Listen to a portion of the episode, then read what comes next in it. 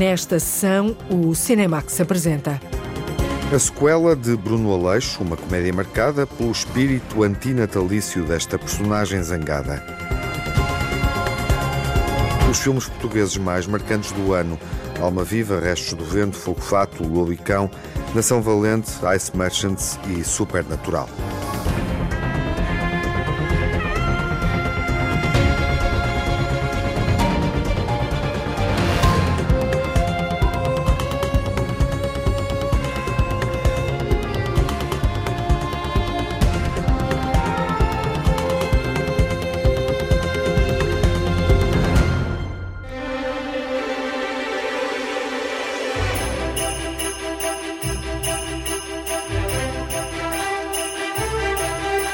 Mas o Bruno Aleixo está infeliz. Dizem que anda doente. A última estreia portuguesa do ano é uma comédia. A jornalista Margarida Vaz quis saber com que espírito é que o Bruno Aleixo vive esta época festiva do ano.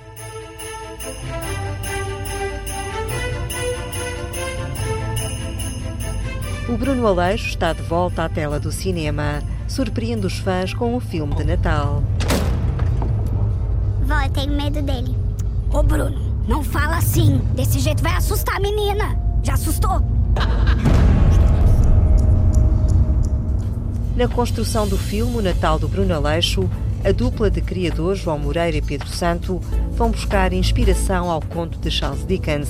Foi esse o modelo orientador, diz Pedro Santo. Parte da base do arquétipo do Dickens, do Christmas Carol, o que nos permite de facto explorar vários acontecimentos ou pseudo-acontecimentos passados da vida do, do Bruno. Mas há umas pessoas que gostam muito do Natal, né? ficam muito entusiasmados logo dois ou três meses antes e mesmo um mês, um mês depois. O Aleixo não gosta muito, mas também não é um odiador, não é o, não é o Grinch, nem sequer é o Scrooge do, do Christmas Carol.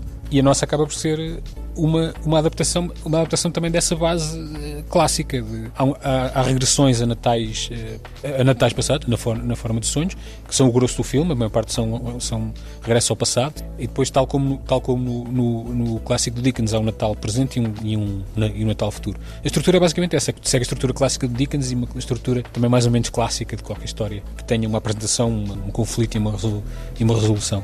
A intenção não é recriar a figura de Mr. Scrooge, mas é revelar traumas do passado. O Natal do Bruno Aleixo segue uma cronologia. Começa com o Natal passado, segue para o presente e apresenta o Natal futuro. As memórias de infância de João Moreira ajudaram a compor a história. Há sempre um ou outro que é baseado em histórias nossas, não é? Sobretudo da Bairrada, lembro-me os natais da minha infância foram quase todos passados em casa dos meus avós. Acabo por ter inspiração dos natais que me lembro, não é? Tipo, no, nomeadamente até na própria, própria, casa, tipo, a própria estrutura da casa. Eu, eu imaginei a casa meu, dos meus avós. Bruno, já te avisei. Tens que aprender a partilhar. Vais ficar aí agora? De burro, hã? Com toda a gente à tua espera lá em casa.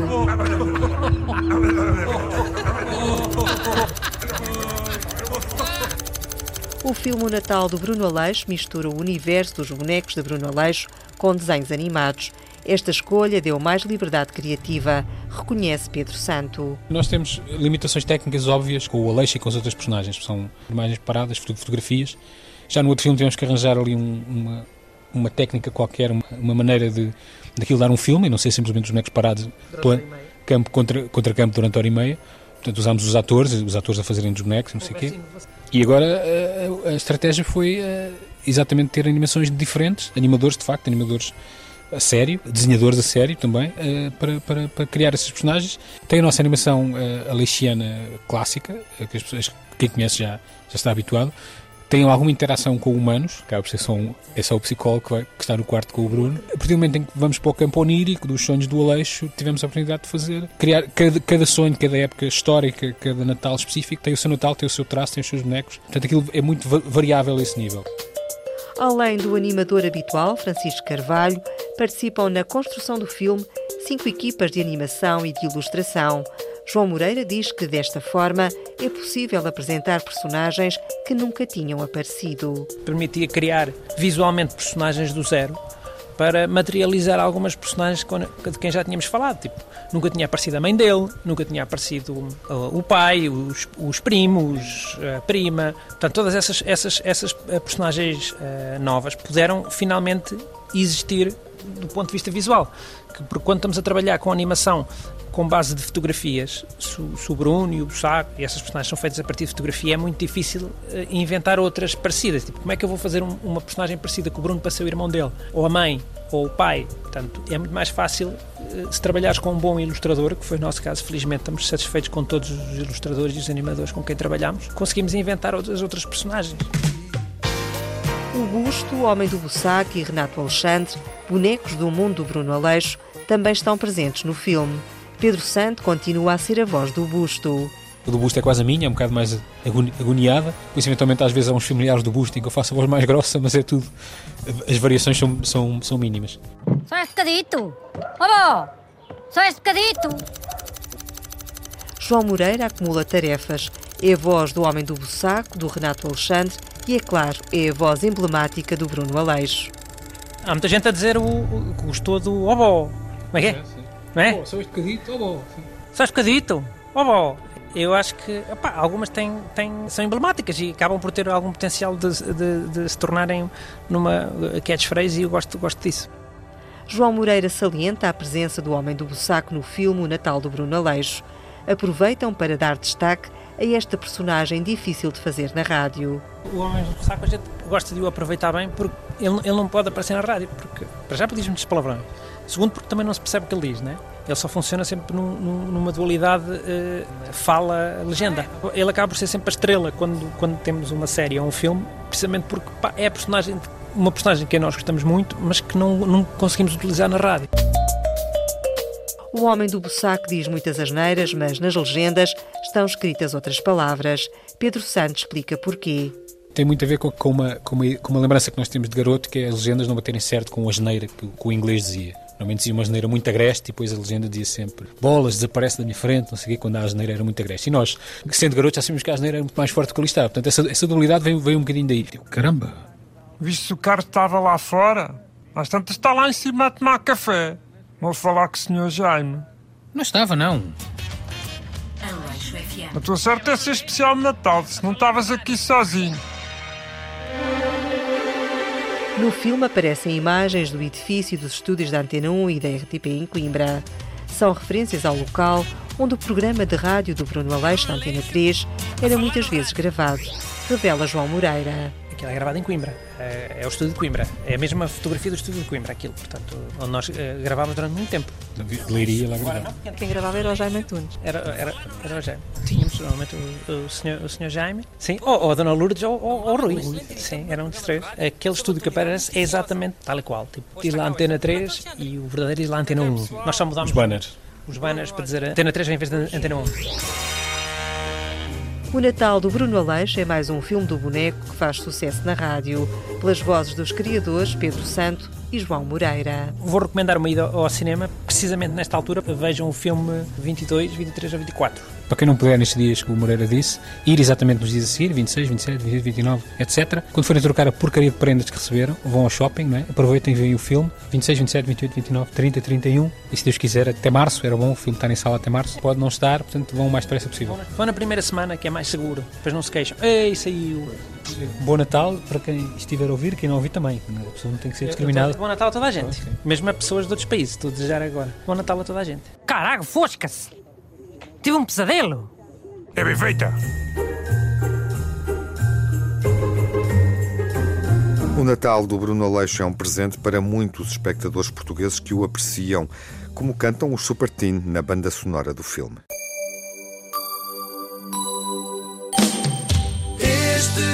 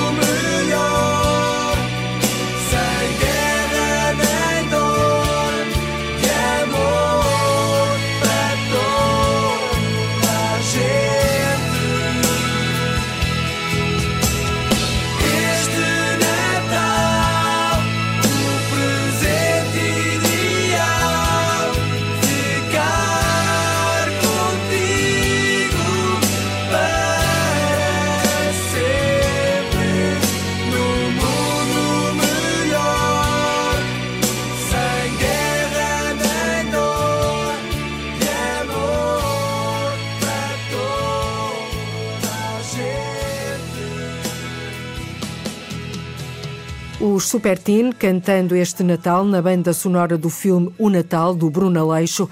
A sequela estreia nos cinemas na última semana do ano. É tempo de balanço. A segunda parte desta sessão é dedicada aos filmes portugueses que marcaram o ano.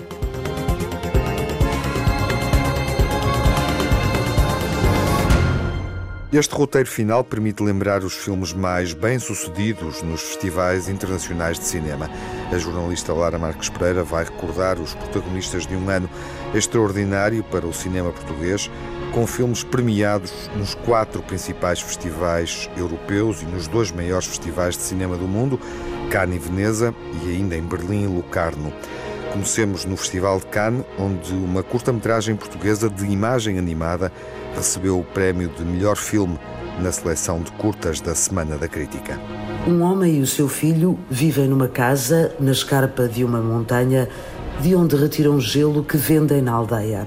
A partir de uma história muito simples, João Gonzalez desenha uma curta-metragem poética sobre ligações familiares, a rotina dos dias e o salto vertiginoso que pai e filho têm de fazer para levar o gelo da montanha. É assim, o, que eu, o que eu quis mais abordar ne- neste filme, em cima de tudo, é uma, uma rotina. A rotina que eu criei é mais surreal, porque lá está, passa-se num cenário mais surreal que é impossível, não é? No- no- este filme com a imagem real iria ser bastante mais difícil de digerir. Ah, e eu tento estudar essas rotinas eh, de quase de uma certa forma metafórica como base de, de rela- relações entre seres humanos. Ao contrário de outros projetos do realizador, a história de Ice Merchants não tem uma dimensão pessoal, mas é uma pequena fábula imaginada por João Gonzalez. O Ice Merchants é uma história que, que me toca bastante, mas é um passo, foi um desafio maior para mim porque o filme é quase contado na perspectiva de um pai, que é algo que eu, que eu não sou, e tão cedo não imagino, não imagino a ser. Mas acho que é isso uma da- das coisas que nós, como realizadores, eh, devemos ter também é, essa capacidade, de, de- baseando nas experiências de vida que já tivemos, tra- tentarmos transpor em algo que ainda não, não vivemos, mas ter lá está essa capacidade de compreensão e tentar contar uma história que toque, uh, toque às pessoas. Uma montanha, uma casa desenhada com espaços amplos onde se percebe o vazio que falta ocupar. Um homem e o seu filho expostos à natureza que há de modificar-se e quebrar com as rotinas. Há uma dimensão ecológica na vida das personagens, mas João Gonzalez só se deu conta disso depois de ter imaginado o filme. As ideias deste jovem cineasta vêm de outro lugar. O, pronto, o Ice Merchants, à semelhança dos meus outros dois filmes, uh, nasce do, de uma imagem que me vem à cabeça. É assim que todos os meus filmes partem. São imagens que todos nós temos, às vezes, quando estamos quase a adormecer ou mesmo durante sonhos. E o que eu faço, o meu processo inclui desenvolver esse espaço através de desenhos, através de escrita, algo que eu faço obsessivamente durante um ou dois meses. Chego mesmo a modelar o espaço em, em 3D e depois é, é uma forma, é, o meu processo é quase como fazer uma reperagem dentro desse espaço que eu já, já criei, que é a única forma que eu posso fazer, porque a animação, os, os espaços não existem na, na vida real. E, e, pronto, e é a partir daí que depois começa a nascer a narrativa. Ice Merchants foi um dos filmes em destaque no Festival de Cannes, onde pela primeira vez na história da Semana da Crítica uma animação venceu o prémio de melhor curta-metragem. Depois disso, foi premiado em Vila do Conde, Valladolid e vários outros festivais. E esteve na corrida aos prémios europeus de cinema, também na categoria de curta-metragem. O Festival de Cannes foi ótimo para o cinema português. Na seleção principal foi exibido Restos do Vento, o novo filme de Tiago Guedes. Depois de A Herdade, que integrou a competição oficial do Festival de Veneza em 2019, Tiago Guedes regressa ao grande palco dos festivais internacionais com Restos do Vento, apresentado na secção oficial do Festival de Cannes. Um drama com contornos de policial sobre o peso dos rituais e tradições ancestrais na vivência de uma pequena comunidade rural. É sobre esses restos do passado, sobre essas coisas que vêm e que não largamos e, e que abraçamos como tradições e que se devem preservar. E o que é que estamos a preservar ao mesmo tempo? Porque estamos a preservar uma forma de pensar, estamos a, estamos a preservar um, o aceitar de certas coisas. Pronto, e, e isso tudo eu queria lançar como tema de conversa. Olha esta aqui! Então, homenzinho, achas-te muito crescido, é? Rapaz, anda cá que tu não estás a perceber como é que isto funciona. Não quer ganhar coragem. A vida de uma pequena aldeia é perturbada quando um crime acontece na noite das festas populares de verão, associado a um ritual de outros tempos, em que os rapazes tinham liberdade por uma noite para perseguir e assediar as raparigas da terra. Do passado para o presente, Tiago Guedes quis provocar a reflexão e o debate sobre a legitimidade de certas tradições populares. O ato da violência e da humilhação dos homens com, com as mulheres é muito recorrente e isso, isso é, é, é estranho. É estranho que se preserve essa tradição, pelo menos a ideia dessa tradição. É estranho que se continue a querer, a querer guardá-lo. Foi um acidente ou não? Ainda não sabemos. tu não podes falar disto a ninguém. Percebeste? Ninguém. Eu nunca te vou deixar, prometo.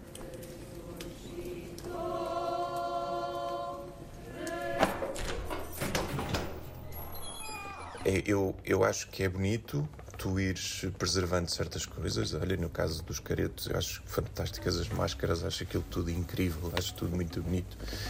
Agora, muitas vezes, o que está por trás disso, eh, certos, tem, certos comportamentos, é que já não é tão, tão interessante que se mantenha. É engraçado saberes, mas era importante conseguirmos evoluir daí, não é?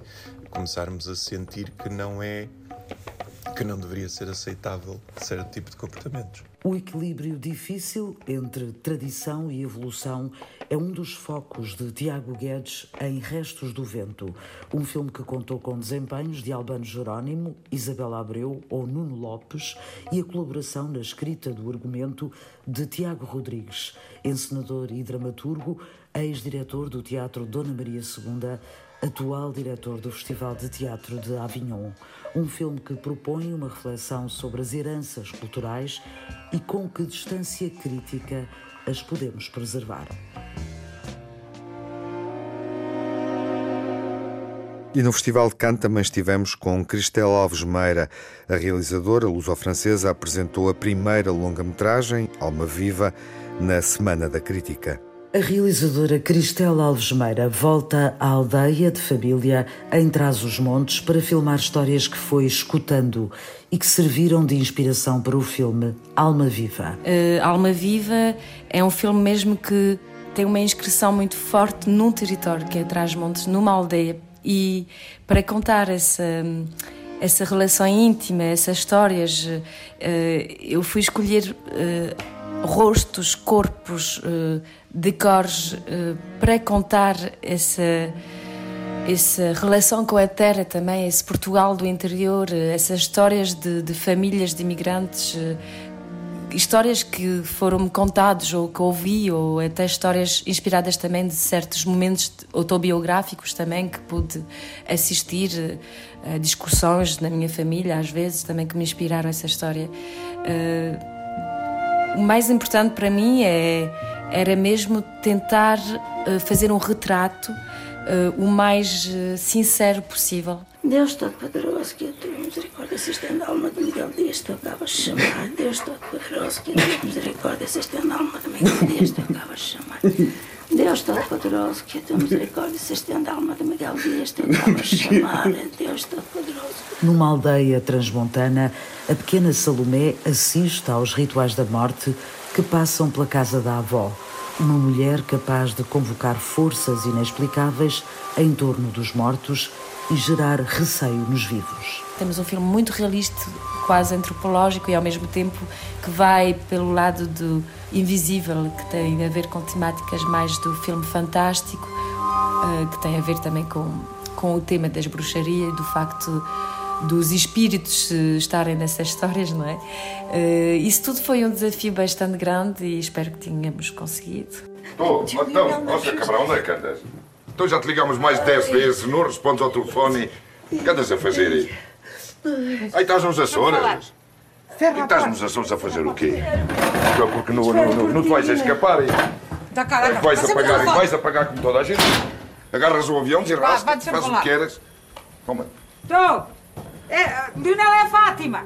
Eu queria mesmo contar uh, a herança que podemos ter dos nossos antepassados e o que nos li, o, o, que, o que faz que os mortos e os vivos continuam a ter uma certa ligação. Cristela Alves Meira parte do universo fantástico para o cinema de cunho realista, que fala de Portugal, do interior, de imigrantes, da família e do lugar das mulheres. O filme é comandado por um elenco feminino, a começar pela pequena Lua Michel, filha da realizadora, que interpreta Salomé, ao lado de Ana Padrão, atriz que já trabalhou com Cristel na curta Campo de Vibras. Depois há um elenco de desconhecidos que trazem ao filme o realismo de serem transmontanos. Era muito evidente de querer trabalhar com atores eh, que têm uma relação direta e íntima com as paisagens e as histórias que vou contar,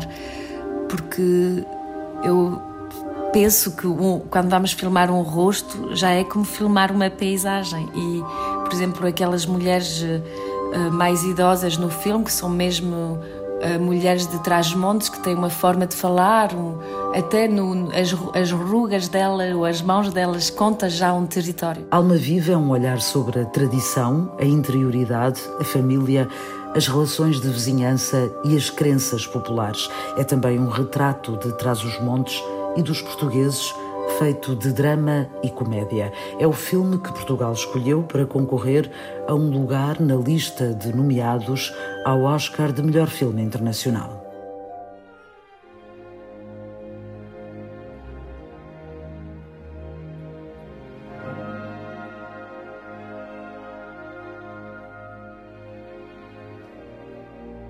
Na quinzena dos realizadores do Festival de Cannes, assistimos a uma estreia memorável do filme Fogo Fato. A comédia de João Pedro Rodrigues foi recebida com gargalhadas e aplausos. Um dos momentos mais divertidos da edição de 2022 do Festival de Cannes foi a sessão de Fogo Fato, filme de João Pedro Rodrigues, apresentado na quinzena dos realizadores.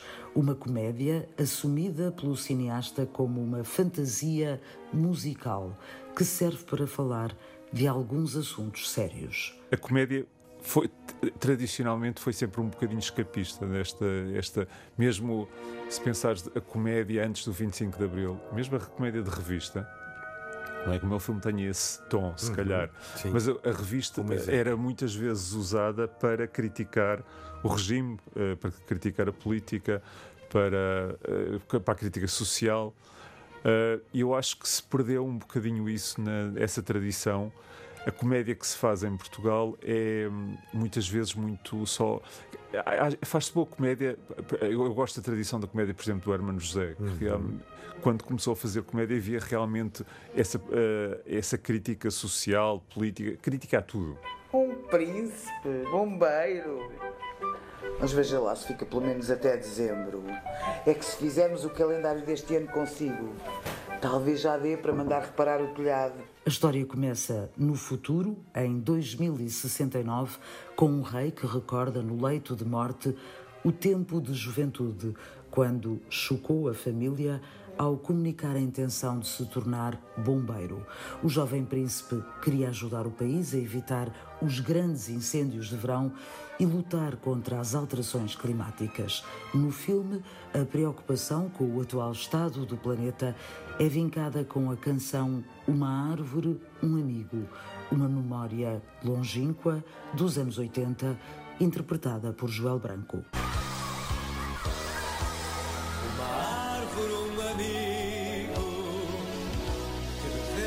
bem tratar. Verdade, tão fiel como a amizade que podemos cultivar. É uma espécie de canção ecologista uma primeira canção ecologista, uhum. uh, bastante ingênua, mas de alguma maneira uh, o objetivo, de, quando ela foi feita foi pelo Carlos Paião e depois Sim, uh, interpretada, pelo... interpretada pelo, pelo Joel Branco, uhum, Joel. foi para chamar a atenção às crianças da importância das árvores e do, da natureza. Exato. Esse tema também existe, a catástrofe ambiental uhum. e o que nós atravessamos agora. Uhum. portanto, pensei que essa, ou pensámos quando escrevemos o, o argumento do filme, seria a canção ideal para introduzir uh, esse tema. Um príncipe procura o seu lugar no mundo e encontra o amor num quartel de bombeiros, inspirado numa espécie de fantasia homoerótica. João Pedro Rodrigues convida-nos a entrar num universo em que tudo pode acontecer em pouco mais de uma hora. Uma duração estranha entre a longa e a curta-metragem, mas que o realizador nunca colocou em dúvida. Quando escrevemos, ele era já curto. Foi o, é, é, curiosamente foi o único filme em que eu não deitei um único plano fora. Mas eu acho que também tem a ver com como o filme era para ser filmado em 2020. Tivemos muito tempo para o ensaiar. O filme foi muito, muito ensaiado. E então as coisas, de alguma forma, estavam muito bem uh, pre uh, preparadas. E fez tudo sentido. Eu nunca me tinha acontecido não, não ter deitado nada para o lixo, de nenhum material. Fogo Fato foi um dos bons momentos do cinema português no Festival de Cannes. João Pedro Rodrigues brinca com o passado português, mergulha a fundo no cinema queer e aponta para os grandes temas do futuro. O ano do cinema português ficou marcado por uma consagração de Jorge Jacome no Festival de Berlim. A primeira longa-metragem de Jorge Jacome recebeu o prémio FIPRESCI, da Federação Internacional de Críticos de Cinema. A primeira longa-metragem de Jorge Jacome nasce de um projeto de palco que acabou por não se concretizar devido à pandemia. O realizador juntou-se ao Teatro Praga e à companhia Dançando com a Diferença, sediada na Madeira, e daí resulta o filme Supernatural. Estivemos eh, duas semanas no Funchal. Um, a filmar, a trabalhar em conjunto, nós os três, o Dançante com a Diferença Teatro Braga e eu, um, e só depois é que tive um processo mais, mais, mais sozinho, em que estive a montar aquilo que, que, que estivemos, que estivemos a trabalhar e a captar, um, em conjunto com o André Teodósio e com o José Maria Vieira Mendes, do Teatro Praga, a escrever, a reescrever, a pensar, a repensar, a destruir uh, tudo aquilo que tínhamos feito. E este filme é o resultado dessa, dessa explosão de, de elementos. Jorge Jacome está habituado a percorrer um caminho entre a realidade e a ficção, do qual já resultaram várias curtas que parecem não encaixar em géneros definidos. Interessa-me explorar eh, formas e conteúdos que, que, que, se calhar são um bocadinho diferentes da, uh, de um método mais convencional de, de fazer cinema. No entanto, a preocupação com, com, com a estrutura, com, com a narrativa e com a, a própria relação do, do público com, com o filme é, é, crucial quando estou, quando estou a trabalhar. Supernatural é também um desafio para alargar conceitos. O filme faz eh, interrogar eh, o significado natural, que é um, que é um, que é um conceito muito, muito, muito complexo e às vezes muito problemático, e, o, e, e este filme um, abrange, uh, explode, uh, contraria um, todas estas ideias do que nós achamos uh, que consideramos ser natural. Por isso, o natural não é só o que vem da, da, da, da, da natureza, o que vem da, da, do nosso meio ambiente, do que consideramos ser natural, um, mas sim todas as coisas que, que, que partem disso. E, e, quando se vê o filme percebe-se de que, é que, de que é que eu estou aqui a falar. Apesar de já não ser um espetáculo de palco, Supernatural é ainda assim um objeto que se relaciona de forma direta com quem o vê. O filme tem muito esta coisa de, de, de do espectador fazer parte da própria, da própria narrativa do filme. Eh, e quantos mais espectadores estiverem a ver ao mesmo tempo, melhor. Eh, apesar do filme ter sido feito durante o confinamento, existe esta ideia do filme querer ser visto pelo, pela maior parte das pessoas e, e, e, ao mesmo tempo na sala de cinema. A estreia aconteceu há quase um ano no Festival de Berlim, onde Supernatural venceu o prémio da Crítica Internacional da Secção Fórum. O realizador Jorge Jacome não foi o único premiado num festival internacional. Em Locarno, no verão passado, Nação Valente, de Carlos Conceição, recebeu prémios do Júri Jovem e Europa Cinemas Label. Sobre o passado colonial permite refletir sobre ideais nacionalistas que ressurgem por toda a Europa e também em Portugal. Nação Valente, terceira longa-metragem de Carlos Conceição, vai ao encontro da história através de um grupo de soldados em Angola após o 25 de abril já se estava a dar a, a, descolonização, já tinha acontecido o 25 de Abril, mas a independência de Angola estava uh, programada só para um ano depois, não? Na primeira meia hora do filme é uma, é um, é, há meia dúzia de episódios que são vistos quase como um ping-pong num ponto de vista uh, angolano e de um ponto de vista português. Um, é, episódios de violência pura. E são quase todos, se não todos mesmo, inspirados em, em, em narrativas reais que eu, que eu recolhi. A seguir, no filme, concentramos-nos nas ações de um pequeno grupo de soldados que está uh, barricado dentro de uma propriedade, dentro de um, de um quartel. A pátria está orgulhosa de si, meu cabo. Mata!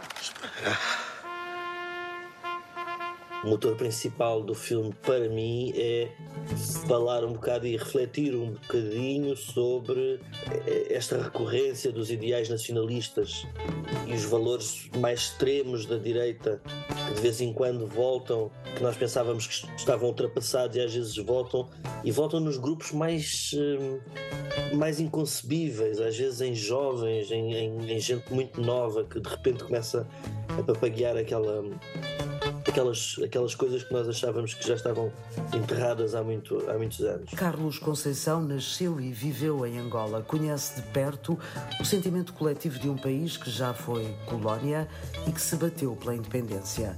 Filmar uma história do tempo de Portugal colonizador é trazer para o cinema impressões digitais da memória de um povo e muitas histórias reais que lhe foram contadas. Não é uma coisa na qual eu tenha de pensar muito, porque faz tão, tão parte do meu ADN essa perspectiva, essa posição, essa, essa vivência, que não é um filme que me obriga a fazer uma pesquisa, por exemplo. É um filme que faz, que vem daquilo que eu conheço do mundo. Eu sei que ela quer voltar a ver-me. Essa pode ser a minha recompensa, meu coronel. Não quero armas, nem quero pressas, nenhum tipo de brutalidade.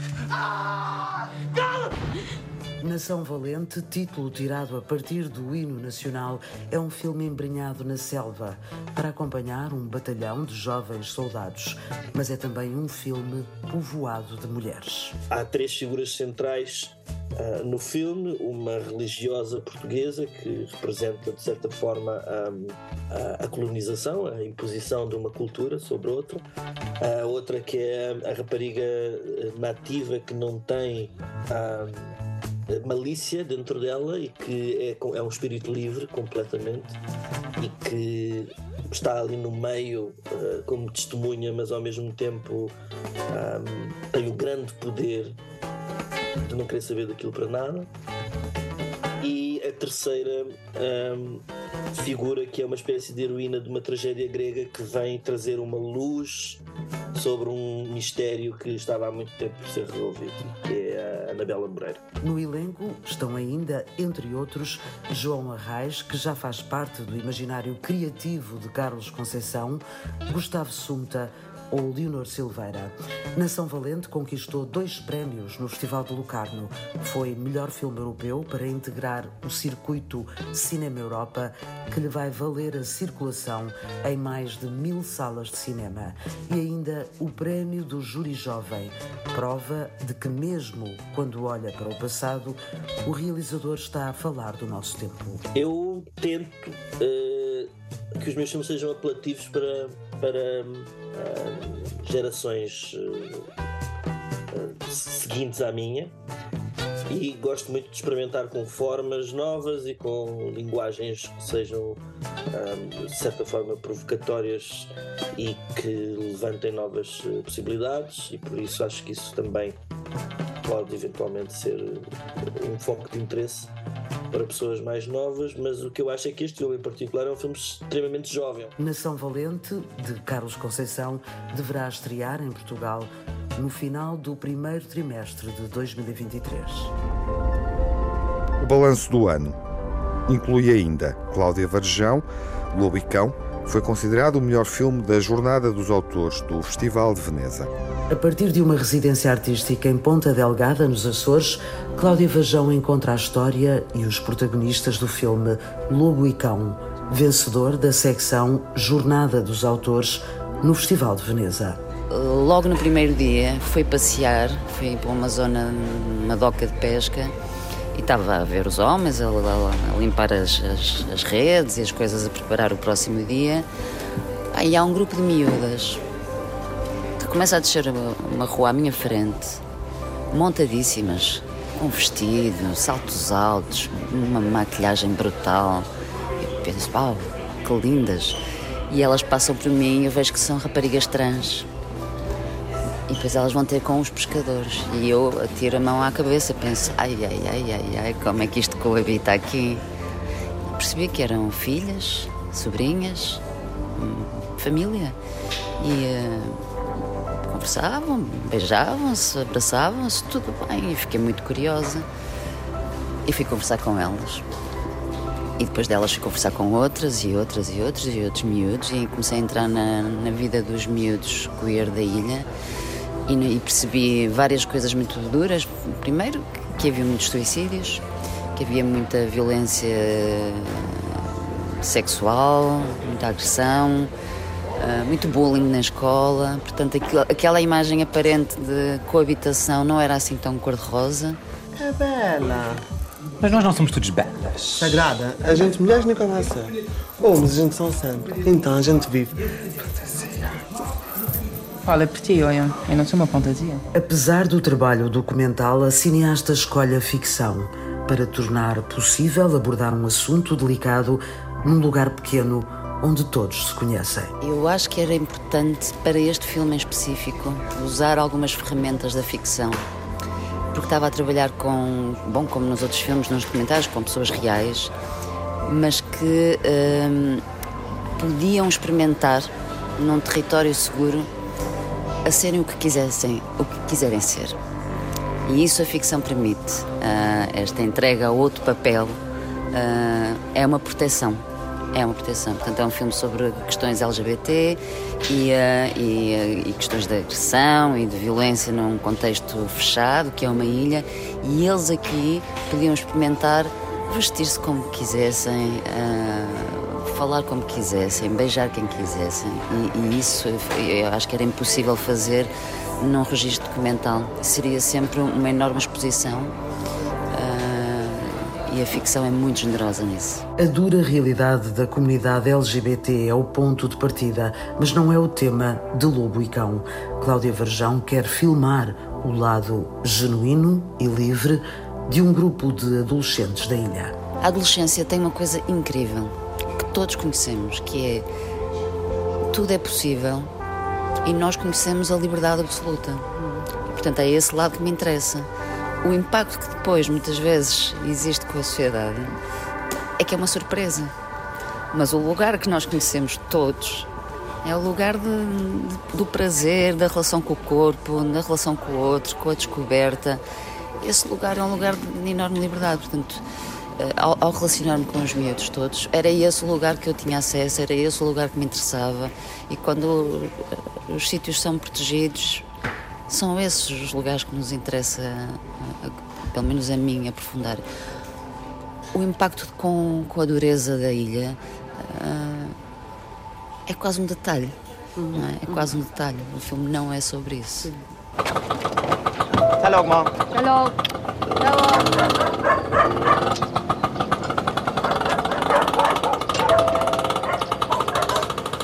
Olha, vai assim, vestei. Fica com isso.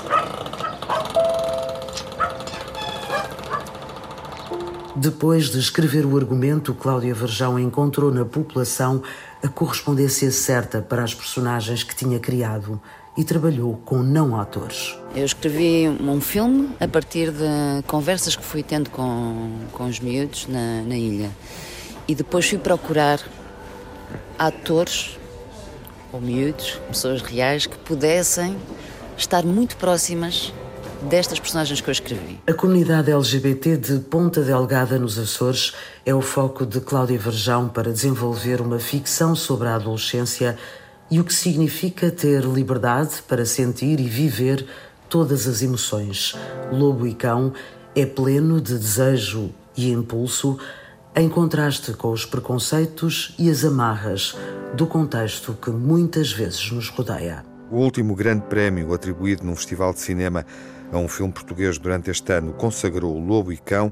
O filme de Cláudia Varjão, rodado nos Açores, ainda está em exibição nos cinemas nacionais. Lobo e Cão, Restos do Vento, Alma Viva, Fogo Fato, Ice Merchants, Nação Valente e Supernatural, sete filmes portugueses que foram premiados ou exibidos em estreia mundial nos festivais de Cannes, Veneza, Berlim e Locarno.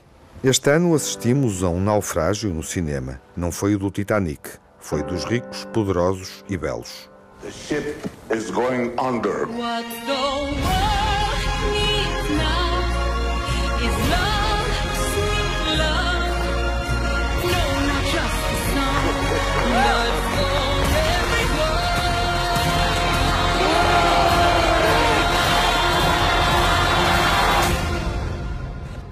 really bad. This is really, really bad. O balanço do ano cinematográfico vai continuar, com os filmes internacionais mais marcantes estreados no cinema, incluindo O Triângulo da Tristeza. Até à próxima sessão. Fiquem bem, saúde, boas festas.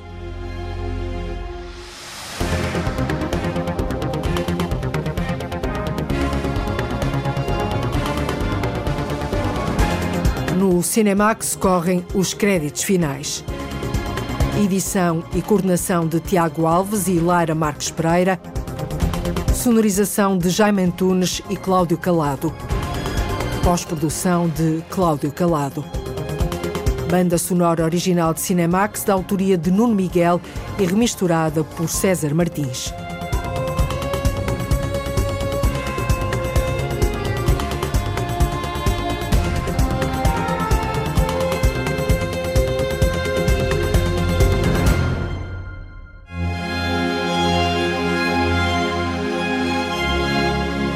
Cinemax é um canal de cinema em português. Pode ver as sessões de curtas-metragens na RTP2 e ouvir as emissões na Antena 1 ou em podcast. Encontra toda a atualidade na página digital rtp.pt Cinemax e também nas redes sociais. Torne-se fã no Facebook e siga-nos no Twitter.